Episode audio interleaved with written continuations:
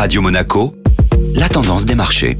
La tendance des marchés avec la Société Générale Private Banking. Bonjour Laura Guial. Bonjour Eric. Un regain d'optimisme ce lundi. Malgré le confinement de 30 millions de Chinois, dans le cadre de la politique zéro Covid, les opérateurs de marché sont restés accrochés à l'espoir d'apaisement du conflit russo-ukrainien hier. De nombreux secteurs d'activité devraient tout de même être fortement impactés par la fermeture de plusieurs usines. Par exemple, la production d'iPhone en Chine est à l'arrêt. Le constat pourrait être le même pour le groupe Huawei dans les prochains jours. Et du côté des indices La forte baisse du pétrole de la mer du Nord de moins 6% vers les 105 dollars rassure un peu, ce qui le ramène à moins 20% depuis les plus hauts de la semaine passée. L'or était également en recul de 1,4%. Finalement, le CAC 40 a clôturé en hausse de 1,75% à 6370 points, alors que l'indice technologique américain Nasdaq perdait 1,7% à la clôture des marchés européens.